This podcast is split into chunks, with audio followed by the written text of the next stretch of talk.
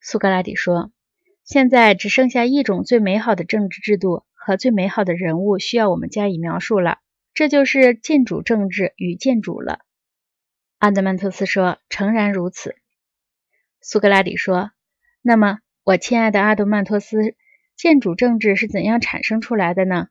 据我看来，很显然，这是从民主政治中产生出来的。”阿德曼托斯说：“这是很明白的。”苏格拉底说：“那么，建主政治来自民主政治，是不是像民主政治来自寡头政治那样转变来的呢？”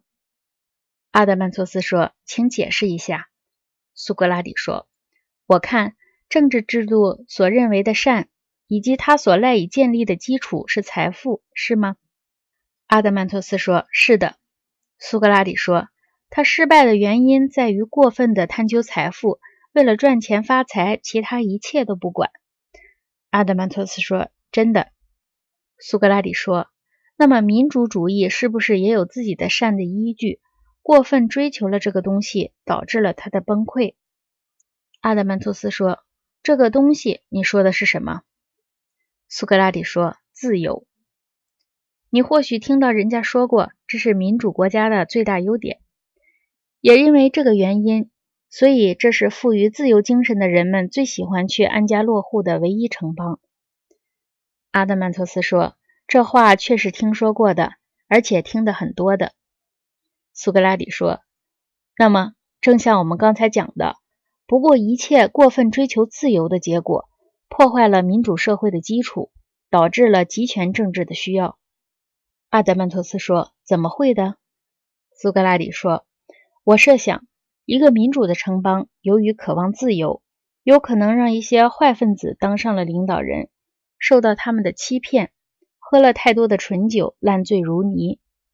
而如果正派的领导人想要稍加约束，不是过分放任纵容，这个社会就要起来指控他们，叫他们寡头分子，要求惩办他们。阿德曼托斯说：“这正是民主社会的所作所为。”苏格拉底说。而那些服从当局、听从指挥的人，被说成是甘心为奴、一文不值，受到辱骂；而凡是当权的向老百姓，老百姓向当权的，这种人无论公司场合都受到称赞和尊重。在这种国家里，自由走到极端不是必然的吗？阿德曼托斯说：“当然是的。”苏格拉底说：“我的朋友。”这种无政府主义必定还要渗透到私人家庭生活里去，最后还渗透到动物身上去呢。阿德曼图斯说：“你说的是什么意思？”苏格拉底说：“哦，当前的风气是父亲尽量使自己像孩子，甚至怕自己的儿子，而儿子也跟父亲平起平坐，既不敬也不怕自己的双亲。似乎这样一来，他才算是一个自由人。”此外，外来的依附者也认为自己和本国公民平等，公民也自认和依附者平等。外国人和本国人彼此没有什么区别。阿德曼托斯说：“这些情况确实是有的。”苏格拉底说：“确实有的。另外还有一些类似的无聊情况：教师害怕学生，迎合学生；学生反而漠视教师和保育员。”普遍的年轻人冲老资格，分庭抗礼，侃侃而谈；而老一辈的则顺从着年轻人，说说笑笑，态度谦和，像年轻人一样行事，担心被他们认为可恨可怕。阿德曼托斯说：“你说的全是真的。”苏格拉底说：“在这种国家里，自由到了极点。你看，买来的男女奴隶与出钱买他们的主人同样自由。”更不用说男人与女人之间有完全平等和自由了。阿德曼托斯说：“那么，我们要不要畅所欲言，有如埃斯库勒斯所说的呢？”苏格拉底说：“当然要这样做。若非亲眼目睹，谁也不会相信。连人们驯养的动物，在这个城邦里，也比在其他城邦里自由了不知多少倍。狗也完全像谚语所说的，变得像其女主人一样了。”同样，驴马也惯于十分自由的在大街上到处撞人。如果你碰上他们而不让路的话，什么东西都充满了自由精神。阿德曼托斯说：“你告诉我的，我早知道。我在城外常常碰到这种事儿。”苏格拉底说：“所有这一切总起来，使得这里的公民灵魂变得非常敏感。只要有谁建议稍加约束，他们就会觉得受不了，就要大发雷霆。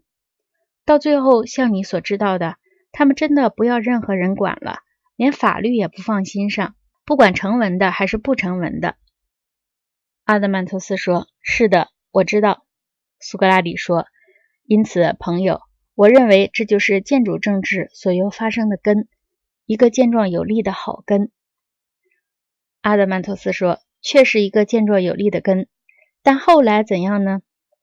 苏格拉底说：“一种弊病起于寡头政治，最终毁了寡头政治，也是这种弊病在民主政治下影响范围最大的。”由于放任而更见强烈的奴役着民主制度，物极必反，这是真理。天气是这样，植物是这样，动物是这样，政治社会尤其是这样。阿德曼托斯说：“理所当然的。”苏格拉底说：“无论在个人方面还是在国家方面，极端的自由，其结果不可能变为别的什么，只能变成极端的奴役。”阿德曼托斯说：“是这样。”苏格拉底说：“因此，建主政治或许只能从民主政治发展而来。极端的、可怕的奴役，我认为从极端的自由产生。”阿德曼托斯说：“这是很合乎逻辑的。